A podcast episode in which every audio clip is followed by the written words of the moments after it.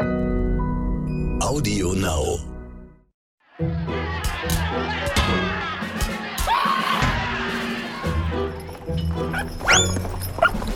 Asterix, der Podcast.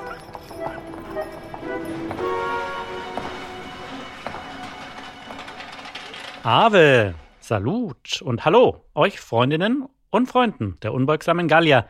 Mein Name ist Matthias Schmidt. Ich bin seit ungefähr 2000 nach Christus Kulturredakteur beim Magazin Stern, zuständig für Kultur und Unterhaltung. Und seit meiner Kindheit, leider auch schon ein paar Jahrzehnte her, beschäftige ich mich zudem leidenschaftlich mit Comics. Comic-Strips wie Calvin und Hobbes oder Heger, dünne Hefte, dicke Alben oder Graphic Novels für Erwachsene oder diejenigen, die es noch werden wollen. Comics sind eben nicht nur was für Erstleser und kleine Kinder, aber das ist eine Binse, die mittlerweile sehr bekannt sein sollte. Gut, es soll hier aber kein Comic-Roman werden, auch kein Comic-Heft, sondern der erste echte Asterix-Podcast. Dafür habe ich mir Experten und prominente Fans eingeladen. Ich spreche mit Hella von Sinnen, der legendären Übersetzerin Gudrun Pendorf, den Ehrlich Brothers und Johann Lava kocht Wildschweinbraten für uns. Gut, und ich erwarte auch noch einen weiteren Gast, regelmäßig sogar, nämlich meinen Sternkollegen Bernd Teichmann. Der wird hier sein gesammeltes unnützes Wissen aus der Welt der Gallier präsentieren. Natürlich nur zu den allerwichtigsten Fragen wie, wo genau liegt denn eigentlich jetzt dieses uns wohlbekannte Dorf der Gallier, beziehungsweise wo hätte es denn gelegen haben können? Und ähm, trugen die gallischen Männer tatsächlich geflochtene Zöpfe unter ihren Helmen? Naja, dazu später noch etwas mehr.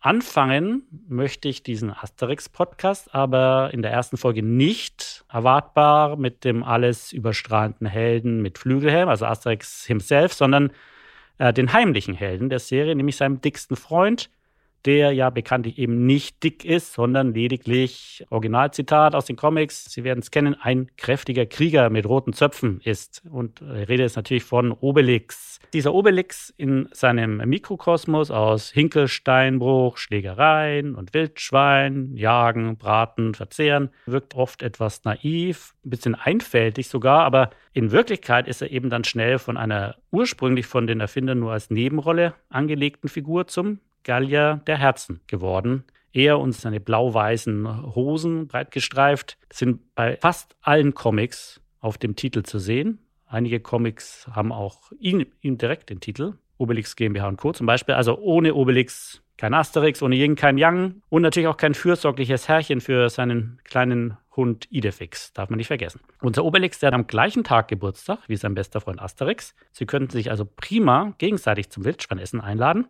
Er mag die Einsamkeit seines Steinbruchs, da lässt man ihn in Ruhe und schalten und walten, wie er will. Und äh, vor allem, jetzt äh, wird es vielleicht etwas tiefenpsychologisch, aber ich finde es ganz interessant, den Gedanken, er, formt diese Hinkelsteine, also die Menhire, im Prinzip nach seinem Abbild, seiner Körperform. Also wenn man mal genau hinsieht, Obelix selber sieht aus wie ein Hinkelstein. Und auch von den, von den Eigenschaften ist das durchaus vergleichbar. Die imposante Größe, äh, widerstandsfähig und äh, kann eben auch gefährlich werden. Auch ein Hinkelstein wird gefährlich, wenn man ihn zumindest mit viel Schmackes durch die Luft feuert. Als Kind ähm, wird Obelixchen, Obelix, Klein Obelix, wird schon viel gehänselt und getriezt von den anderen Kindern, aber er wollte sich damals nicht wirklich prügeln.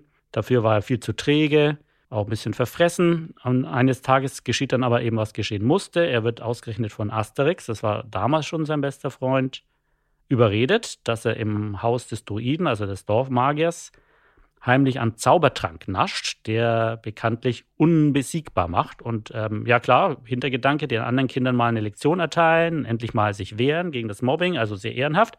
Aber als dann der Druide Miraculix überraschend zurückkommt, versteckt sich Obelix im Kochkessel und trinkt ihn dann halt leer. Der Rest ist eben Comicgeschichte, nämlich seit damals ist Obelix zumindest was seine übermenschlichen Kräfte angeht, dann ein echter, veritabler Superheld geworden. Ich habe jetzt genug schon geschlaumeiert, wir äh, suchen uns jetzt mal lieber einen richtigen Experten. Und dafür schalten wir jetzt kurz rüber in die ehemalige römische Provinz Germania Superior, heute besser bekannt als Bundesstaat Hessen. Und dort erreichen wir im Städtchen Nauheim übers Telefon einen Experten, der vor allem bekannt geworden ist als, flapsig gesagt, äh, Guru der Allgemeinbildung. Vermutlich würde er bei Asterix Ratefix heißen oder Schlauwinix. Es ist Thomas Kinne, Dr. Thomas Kinne, der seit 30 Jahren im Fernsehen erfolgreich bei Quizshows mitmacht, als Kandidat, aber auch als Quizdoktor in der ARD-Sendung Gefragt gejagt. Was viele Leute aber nicht wissen, ist, dass Herr Kinne schon als Abiturient sich sehr tiefgründig und erstaunlich eloquent, wie ich finde, mit Obelix beschäftigt hat. Und zwar in seiner Facharbeit für das Fach Deutsch, also nicht Kunst oder auch nicht Französisch, sondern Deutsch. Und die Frage liegt natürlich nahe, die erste, die wir ihm stellen wollen, warum ausgerechnet Obelix und äh, wie kamen Sie damals mit diesem Thema überhaupt durch bei Ihrem Lehrer? Ja, also erstens mal noch äh, Grüße an Herrn Heinzen, meinen Lehrer, äh, der auch immer noch äh, in der Nähe lebt und äh, der damals sehr verständnisvoll war und offen war für außergewöhnliche Themen. Und äh, ich hatte auch immer schon so eine Neigung, äh, etwas ungewöhnliche Themen anzufassen, weil ich irgendwie auch nicht in Deutsch jetzt die hunderttausendste Arbeit zu Goethes Faust schreiben wollte. Und äh, wir hatten überhaupt äh, Lehrer in der Schule, die uns ähm, an Asterix herangeführt eingeführt haben. Das fing mit dem Französischlehrer an, der mit uns Asterix natürlich in Französisch gelesen hat. Und dann haben wir auch unsere Englischlehrerin überreden können, äh, Asterix in Britain zu lesen in Englisch und unseren Lateinlehrer damals äh, den zweiten Band Falks Aurea auf Lateinisch.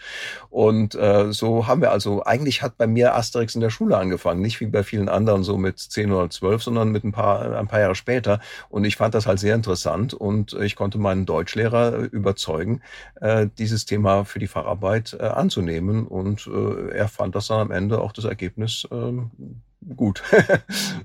da bleibt natürlich die Frage, warum gerade Obelix, der für viele eher so der, der etwas dickliche Dummerchen äh, Nebenfigur war ja auch eigentlich am Anfang. Ne? Der im ersten Band hat er ja kaum eine Rolle gespielt, ähm, hat sich erst nach und nach zur angeblich zur Lieblingsfigur von Herrn Uderso entwickelt. Ähm, naheliegender wäre ja, dass man Asterix natürlich nimmt oder natürlich Idefix als Sympathieträger auch. Aber was, was hat sie gerade an, an Obelix damals schon mit, sie waren ja wahrscheinlich dann 19, nehme ich an, äh, damals schon so fasziniert und vielleicht auch, was macht ihn heute immer noch so relevant dann am Ende? Ja, also ich finde halt solche Heldenfiguren wie Asterix, die sind immer langweilig und das äh, sagen auch Schauspieler immer wieder. Also äh, ich finde, Obelix ist auf jeden Fall von den beiden die komplexere Figur, die, die multidimensionalere Figur.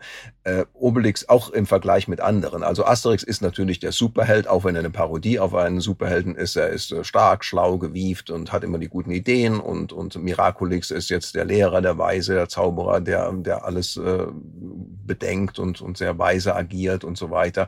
Und ähm, Miraculix ist, äh, Entschuldigung, ähm, Majestix ist wiederum eine Parodie der, der, der, Politikerfiguren, ähm, die aber in Wirklichkeit, die immer denken, sie sind besonders mächtig, aber in Wirklichkeit sind sie Volltrottel und so weiter. Aber das sind alles Klischeefiguren eigentlich. Und Obelix ist eine sehr komplexe Figur, eine sehr, eine sehr facettenreiche Figur. Und ähm, ich habe einfach gedacht, ähm, sie einmal etwas herauszulösen, etwas mehr in den Vordergrund zu stellen, das lohnt sich. Ich habe ja nicht nur in der Arbeit nicht nur über Obelix geschrieben, äh, sondern Obelix auch im Zusammenspiel und im ja im, im äh, als als Kontrapunkt zu zu anderen Figuren. Hm. Ich fand ja auch Obelix von Anfang an, seit, seit ich angefangen habe, Asterix zu lesen, das war wahrscheinlich wirklich schon mit sechs oder sieben Jahren, ähm, immer von vornherein auch ein Sympathieträger, aber dass er diese, dass er diese Tiefen hat und diese Komplexität habe ich wirklich auch erst durch die Lektüre ihrer Arbeit erfahren. Ähm, auch, auch, auch wie sie schreiben, so schön.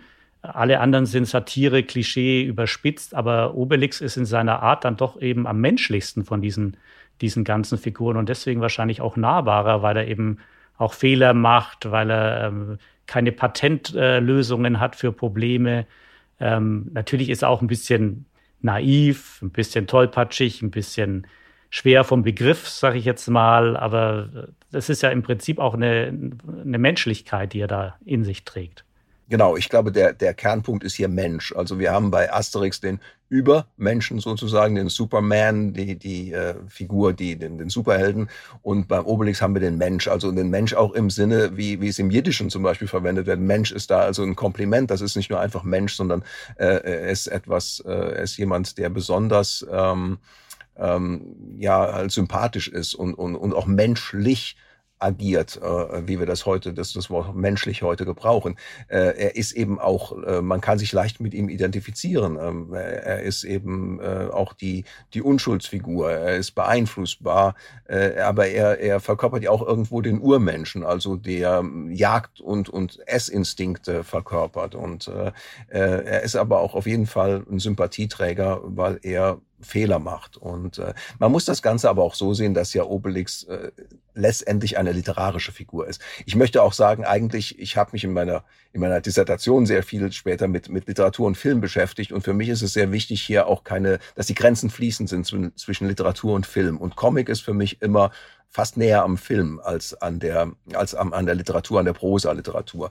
Äh, natürlich auch eine Form von Theater. Aber äh, man kann hier auf jeden Fall sagen, dass Obelix äh, ja eine, eine Seite verkörpert, äh, die Asterix ist vielleicht, äh, Asterix und Obelix zusammen sind Yin und Yang, äh, könnte man sagen. Äh, man, man macht das ja im Film gerne, weil man innere Dialoge veräußerlichen möchte. Man äh, kann ja nicht ständig mit, mit Voice-Over agieren und wenn sich jemand dann etwas überlegt, also zum Beispiel, ja, soll ich die Tür eintreten oder soll ich mich lieber von hinten anschleichen, dann geht das nicht im Kopf vor, sondern verteilt man das auf zwei Personen und dann hat man so Figuren wie, wie Starsky und Hutch oder, oder, oder Riggs und Murtaugh bei Lethal Weapon oder so. Also man hat äh, Figuren, die unterschiedlich, ähm, unterschiedliche ähm, Instinkte oder unterschiedliche äh, Einstellungen verkörpern und, und stellt die dann gegeneinander, so dass ein Dialog entsteht. Und das ist bei Obelix und Asterix auch so. Äh, die beiden können nicht unabhängig voneinander gesehen werden. Also äh, Asterix, äh, Obelix ohne Asterix würde genauso wenig funktionieren wie Asterix ohne Obelix.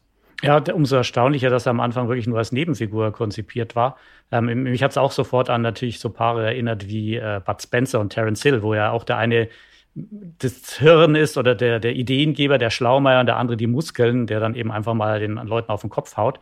Äh, bei Dick und Doof fand ich eher nicht so, weil irgendwie verkörpert ja Obelix sowohl dick als doof, weil ist ein bisschen gemein, ja, aber irgendwie stimmt's ja dann doch, glaube ich.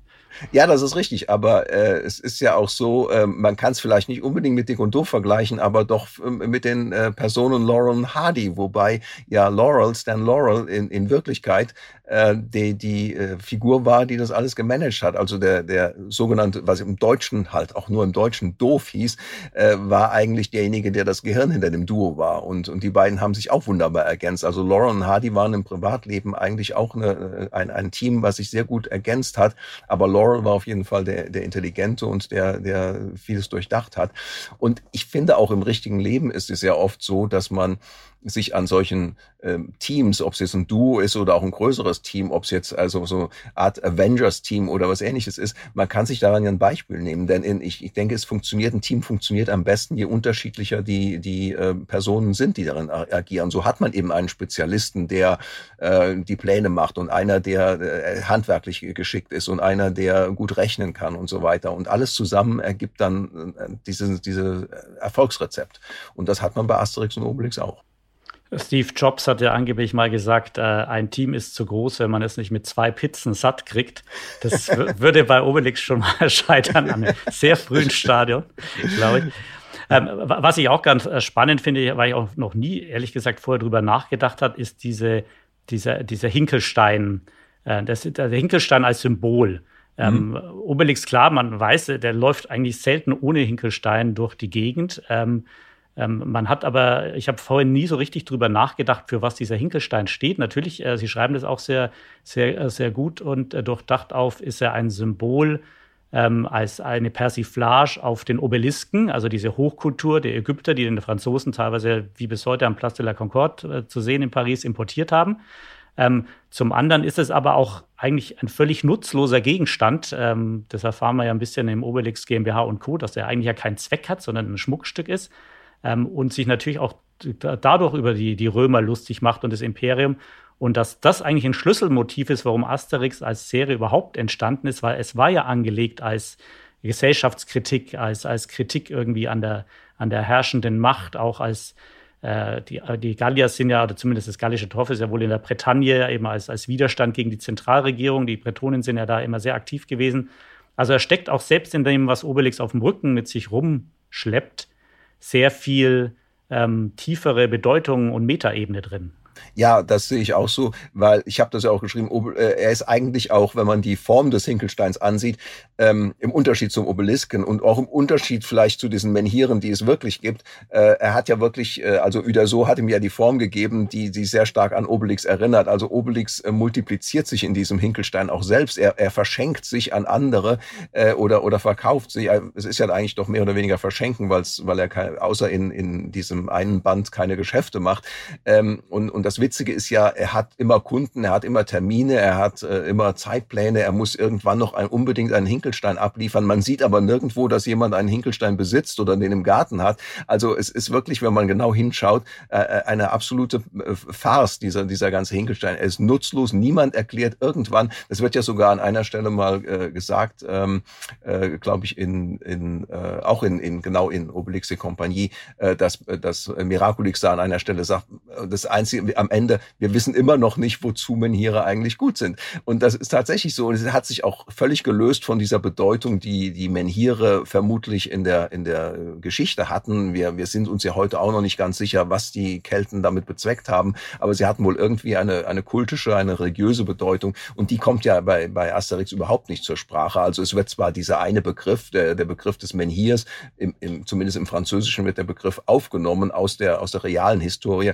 aber äh, er hat überhaupt keinen Sinn. Äh, er wird jedes Sinnes entleert. Er hat keinen religiösen, keinen kultischen Sinn. Äh, es, es wird nichts damit gemacht. Man, man kann ihn, also es ist ein Briefbeschwerer äh, bestenfalls. Und, äh, und gerade das, wie ernst Obelix diese Sache nimmt, ähm, das parodiert ja schon äh, gewisse äh, Dinge, die wir ja auch dann gerade in dem, in dem einen Band, äh, in dem Obelix mal die Hauptrolle spielt, sehen. Äh, dieser Verkauf, dieser, diese Geschäfte, die äh, Obelix macht und die am Ende dann gar nichts bringen und die fast das Römische Reich in, in, in den äh, Ruin stürzen und so weiter. Äh, es ist, ist eine sehr witzige Sache, wenn man allein nur über die Hinkelsteine nachdenkt. Ja, zusammengefasst kann man vielleicht auch sagen, dass wir einfach dieser Figur Obelix äh, sehr lange Unrecht getan haben, weil die eben dann doch, ähm, wie Sie sagten anfangs, sehr viel komplexer ist und sehr viel aufgeladener mit Bedeutung, als einem als normalen Comiclehrer und als Kind natürlich sowieso bewusst ist. Ähm, ich finde auch diesen Gedanken ganz charmant, dass man die, diese Figur, der eben das ein, die einfachen Freuden des Daseins schätzt, das Jagen, das Essen, das Trinken, das Römerverprügeln, der gerne zurück zur Natur geht, manchmal so ein bisschen isoliert ist, ähm, vielleicht auch sehr zeitgemäß ist. Allein er protestiert gegen Kapitalismus, er ist gegen Fortschritt jeder Art, er möchte einfach am liebsten so weiterleben mit seinen gallischen Freunden wie seit Jahrtausenden. Ähm, das ist dann teilweise auch wieder sehr zeitgemäß, ne? dass man zurück zu den Ursprüngen, dass man die einfachen Freuden des Lebens schätzt, ähm, weg vom Konsum, äh, ja, es ist, äh, es ist zeitgemäß, wobei man auch bedenken muss, dass das ja auch zurückgeht, zum Beispiel auf Rousseau und ähnliches, also die Rückkehr zur Natur, Retour à la Nature, äh, oder dass er dann, äh, Rousseau spricht ja auch von, von der natürlichen Freiheit, la liberté naturelle, äh, die angeblich durch Unwissenheit, Unschuld und so zu erreichen sei. Ähm, das, das sind also keine ganz neuen Gedanken, auch wenn die immer wieder aufgegriffen werden. Man darf aber auch nicht vergessen, dass äh, Obelix ähm, einerseits, also um nochmal darauf zurückzukommen, ich weiß nicht, ob wir ihm nur ungerecht getan haben. Er war am Anfang auch nicht so angelegt. Ich denke auch äh, Goscinny und Uderso haben sich im Laufe der Zeit äh, in diese Figuren erstmal hineinarbeiten müssen. Also das war äh, das das Konzept stand wohl nicht am Beginn des ersten Bandes schon fest, dass äh, die Figur entwickelt sich so und die andere Figur so. Äh, aber äh, um noch auf, auf Obelix zurückzukommen, äh, es ist ja so, äh, dass man, dass auch die Autoren Obelix nicht unkritisch sehen. Also Obelix hat äh, übt einerseits durch seine Art Kritik an gewissen anderen Dingen. Er, er, er ist als, als Gegen ähm, Entwurf sozusagen zu, zur Zivilisation der Römer gedacht. Also die, die Römer, die alles, äh, die, die als Kultur Verkörperung der Kulturen, der Zivilisation gelten. Und wenn man sich dann umschaut, äh, da gibt's ja auch diese Stelle, äh, wo äh, Cäsar oder irgendwie von, von der Kultur spricht und man sagt, hier, schau dich doch nur mal um und um ihn herum liegen all diese äh, betrunkenen äh, äh, Römer mit ihren fetten Bäuchen, denen irgendwie das Essen aus dem Mund herausläuft und dann fragt man sich, wer ist denn da zivilisiert? Ähm, und andererseits, äh, Obelix ist, ist ein, ein Gegenentwurf dazu, aber es wird auch wieder innerhalb de, des Ast Asterix-Comics, des Asterix-Epos kritisch gesehen, denn äh, zum Beispiel ein anderer ähm, Band, der sehr der äh, Zivilisation kritisch auch sein kann und, und sehr äh, auch als Beispiel für die für bestimmte Einstellungen heutzutage Naturschutz und so weiter gelten kann, ist ja äh, Domaine de Dieu, die Trabantenstadt. Und da geht es ja auch darum, um die Zerstörung der Natur und so weiter. Aber das Fazit am Ende des Bandes ist wiederum, dass Miraculix sagt, ähm, wir wissen nicht, wie lange wir das eigentlich aufhalten können. Das ist irgendwie, die Zeit läuft weiter und, und das ist nicht so äh, gesehen, dass jetzt Obelix der, der Sieger ist, aber er verkörpert bestimmte, äh, bestimmte Positionen, das kann man schon sagen. Und ähm, das äh, ist, ist durchaus auch wohl beabsichtigt. Sind Sie denn ähm, als Obelix-Experte zufrieden gewesen mit Gérard Depardieu als Obelix oder hätten Sie sich andere Schauspieler auch gut vorstellen können in der Rolle?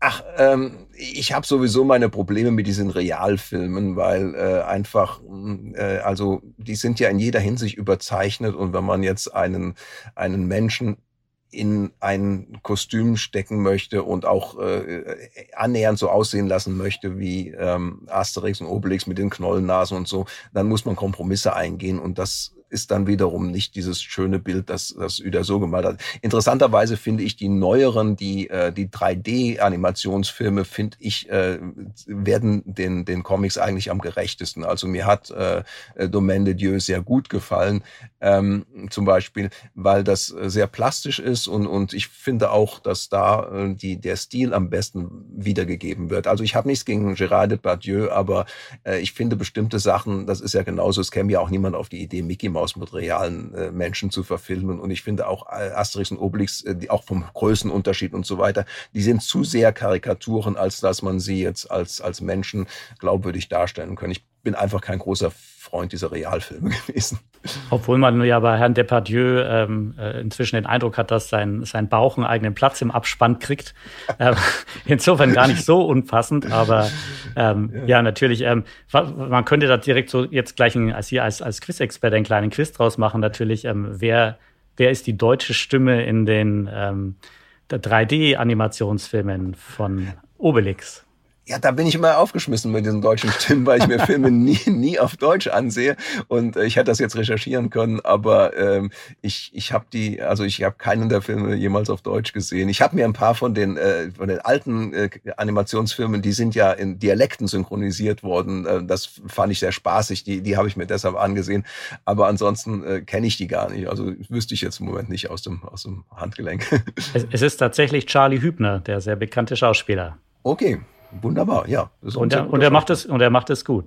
Ähm, ja, zum Abschluss, was ich Sie auch noch natürlich fragen muss, unbedingt. Ähm, Sie gelten ja neben dem Hobby für Obelix äh, und seine Welt schon seit frühen Jahren auch als ähm, einer der äh, besten, äh, am best ausgestattetsten Sammler von, von Asterix-Heften und Bänden. Also ich habe gehört, wenn jemand sagt, ja, er hat irgendwie mindestens 50, 60 in verschiedenen Sprachen, dann äh, entlockt ihn das nur ein müdes Lächeln.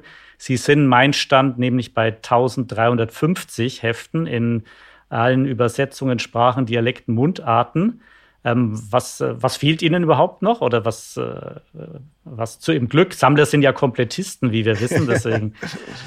ja, äh, also komplett wird immer schwieriger, weil inzwischen sind viele Länder dazu übergegangen, immer noch eine Ausgabe hinterherzuschieben und äh, dann wieder eine äh, neu kolorierte Ausgabe oder irgendeine Luxusausgabe mit, mit Luxuseinband und da kostet dann der einzelne Band äh, auch gleichen Vermögen und äh, da kann man gar nicht äh, hinterherhetzen. Äh, ich würde sagen, ich, ich sehe das dann als eine neue Ausgabe an, wenn es eine neue Übersetzung ist, also wenn es tatsächlich textlich, äh, textlich große Unterschiede zur vorherigen Ausgabe gibt Ansonsten muss ich da nicht alle besitzen, sonst, sonst äh, wäre das wirklich endlos.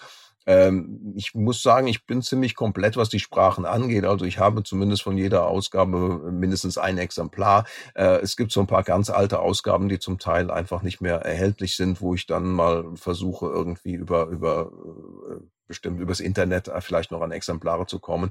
Ähm, aber das sind nicht allzu viele. Ich habe dann auch nicht immer äh, alle Sprachen komplettiert. Dann wird irgendwann mal wieder eine Bestellung aufgegeben und ich bestelle mir zehn Bände auf einmal. Also wo in, in Sprachen, wo ich weiß, dass die jetzt nicht vergriffen sein werden, ähm, muss, muss ich die nicht immer alle sofort komplett haben.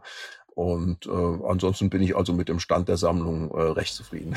Und heißt denn dann Obelix auch auf Hindi, auf Farsi, auf Rätoromanisch auch Obelix oder wird das auch angepasst? Äh, also die Namen der beiden Hauptfiguren sind weitgehend gleich geblieben. Äh, Obelix heißt im, hieß im Türkischen äh, Hoptedix, aber ansonsten gab es also äh, es gab also nicht sehr viele Abweichungen bei den Hauptfiguren. Aber sobald wir in die Nebenfiguren gehen, äh, also da ist ja schon im Deutschen das äh, Panoramix heißt eben äh, heißt eben Miraculix oder oder auch gerade die witzigen Namen Assurance Turix, das ist ja die Vollkaskoversicherung, das ist dann im Deutschen Trubadix geworden und so weiter. Und äh, da da gibt es also schon sehr sehr große Unterschiede. Ja. Ja, ich glaube, Trubatix heißt doch irgendwo Cacophonix, ist was auch Genau, im Englischen heißt er Cacophonix, ja. Ja. Und da heißt auch, äh, Miraculix heißt auch Getafix. Ja, sehr schön. Vielen Dank ähm, für, das, für das aufschlussreiche Gespräch. Ähm, ihr, ihr Buch äh, oder Ihre damalige Facharbeit ist inzwischen ja auch als Buch erhältlich. Ja. Ich glaube, man kann das über Amazon wahrscheinlich on demand bestellen. Richtig. Ähm, und ähm, heißt einfach Obelix, äh, ein, ein Porträt einer karikativen Persönlichkeit, wie Sie das so schön nennen. Ja. Weil er ja auch für seine Freunde im Prinzip immer da ist Ja, genau. und äh, sehr großmütig ist und ebenherzig. Entschuldigung, es ist, es ist eine karikative Persönlichkeit. Karikativ. Karikativ, also als Karikatur gemeint, ja. Ich wollte den, den Titel damals auch, weil es eine Facharbeit war, wollte ich diesen Titel auch etwas, ähm, naja, der der sollte etwas nach ernster Wissenschaft klingen und deshalb habe ich das etwas aufgeplustert. Aber wenn man das äh, im Internet recherchiert, braucht man dann nur meinen Namen einzugeben und Obelix und dann taucht das auf. Ja, sehr zu empfehlen, weil es sehr in die Tiefe geht und wirklich erstaunlich für einen 19-jährigen Abiturienten. Insofern äh, kann ich nur, kann ich nur weiterempfehlen. Ähm, herzlichen Dank und ähm, wir freuen uns auf weitere Auftritte von Ihnen. Gerne, die werden Sie haben. Danke. Bitte. Tschüss. Tschüss. So, die Erkenntnisse unseres Experten Dr. Thomas Kinne könnte man also mal kurz äh, zusammenfassen. Obelix ist äh, sehr weit entfernt von der klassischen Heldenfigur. Äh, eher ist er so eine Art Außenseiter, ein Rebell, der aber durchaus weiß, was er tut, wenn Sie die Kinoanspielung verstehen. Ähm, und äh, er ist auch durchaus eine tragikomische Figur, aber im, am Ende im Prinzip vielleicht sogar freier, selbstbestimmter und ein bisschen weniger spinnert als die anderen Gallier. Bei denen reicht da bekanntermaßen bereits ein stinkender Fisch, ein stinkender Fisch als Auslöser für die nächste Massenkeilerei. Ähm, unser Obelix ist außerdem ähm, eine Persönlichkeit von nicht nur erstaunlichem Gewicht, sondern auch von erstaunlicher Komplexität, weil eben seine enormen körperlichen Kräfte, die stehen eben im krassen Kontrast zu seinen menschlichen Schwächen. Naja, jedenfalls genau dadurch weckt er halt eben unsere Sympathien, unser Mitgefühl, unsere Empathie. Obelix hat dann eben am Ende selten irgendwelche Patentlösungen parat und bereit. Er ist ständig auf der Suche, auf der Suche nach einem Mittelweg, auf der Suche nach einem Kompromiss, auf einem Weg durchs Leben und das trifft auf uns alle zu, fast wie im richtigen Leben, immer auf der Suche nach dem goldenen Mittelweg. Also ist am Ende keine große Überraschung, dass diesem kräftigen Krieger alle unsere Herzen zufliegen. Lasst die Wildschweine schmoren beim Teutates. Apropos Teutates. Beim Teutates. Im Studio begrüße ich nun meinen Kollegen Bernd Teichmann. Der ist, wie ich, seit sehr vielen Jahren Journalist beim Stern. Er hat uns, äh, wie angekündigt, unnützes Wissen mitgebracht. Kurioses, Abstruses aus der Welt unserer Gallier. Hallo Bernd.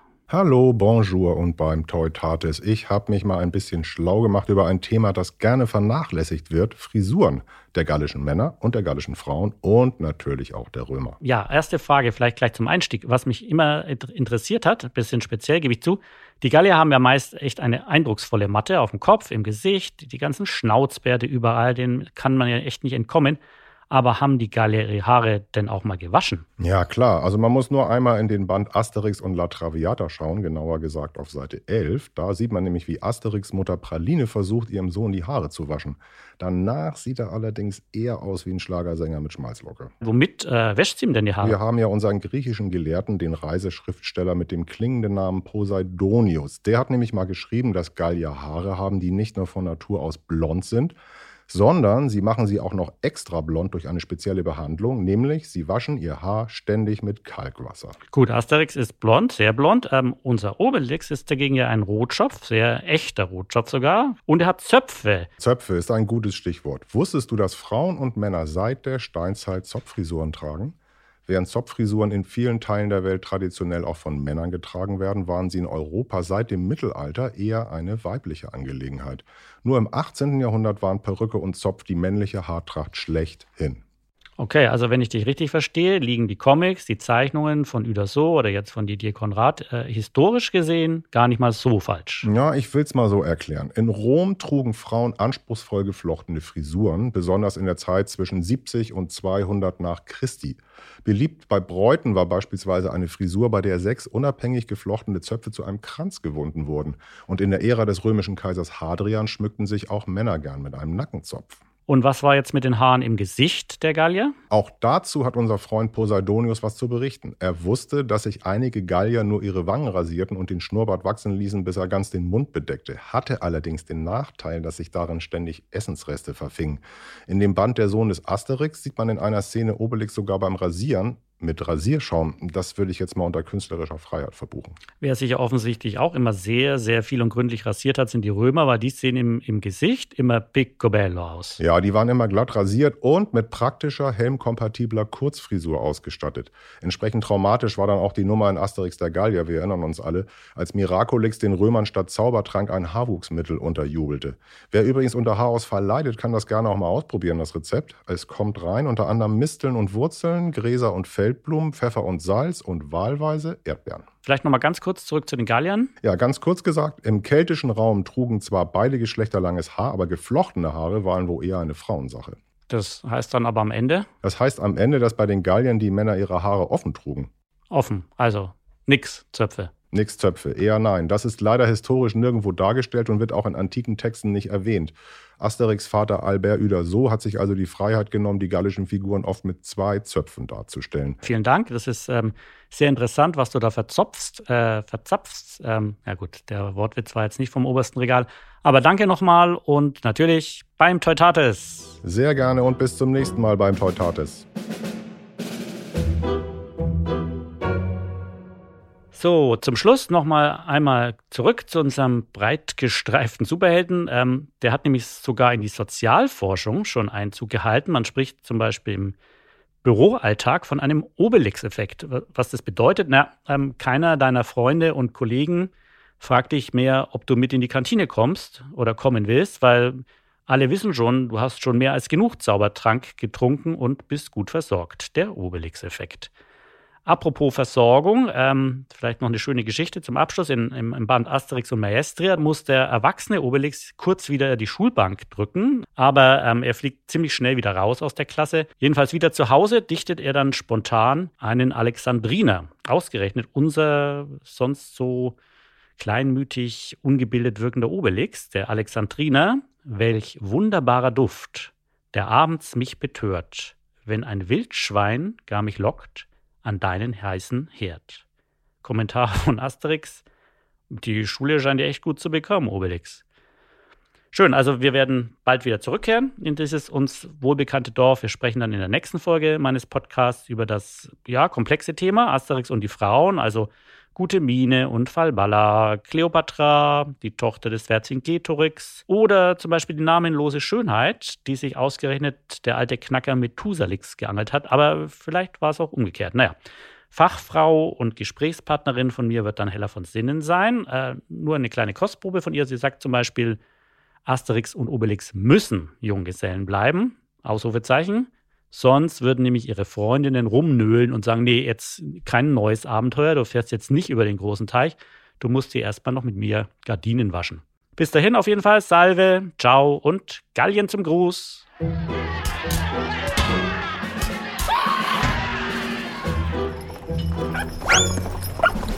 Asterix, der Podcast.